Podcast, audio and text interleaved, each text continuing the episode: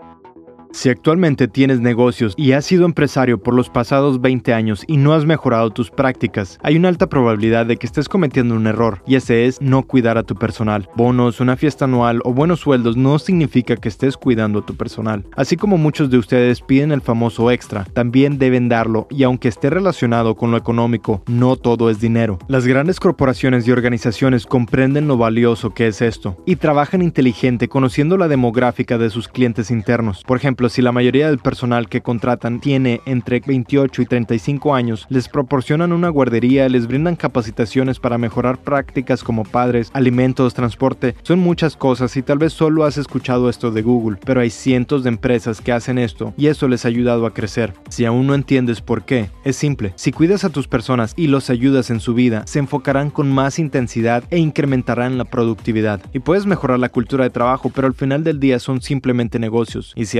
esto bien, ganarás más. Solo te digo que yo lo he hecho y no es tan fácil como suena porque debes de asegurarte que cada acción te acerque a tu meta. Y la pregunta es, ¿conoces claramente qué quieres lograr para elevar tu nivel? Soy Luis Marino, entrenador de mejora continua.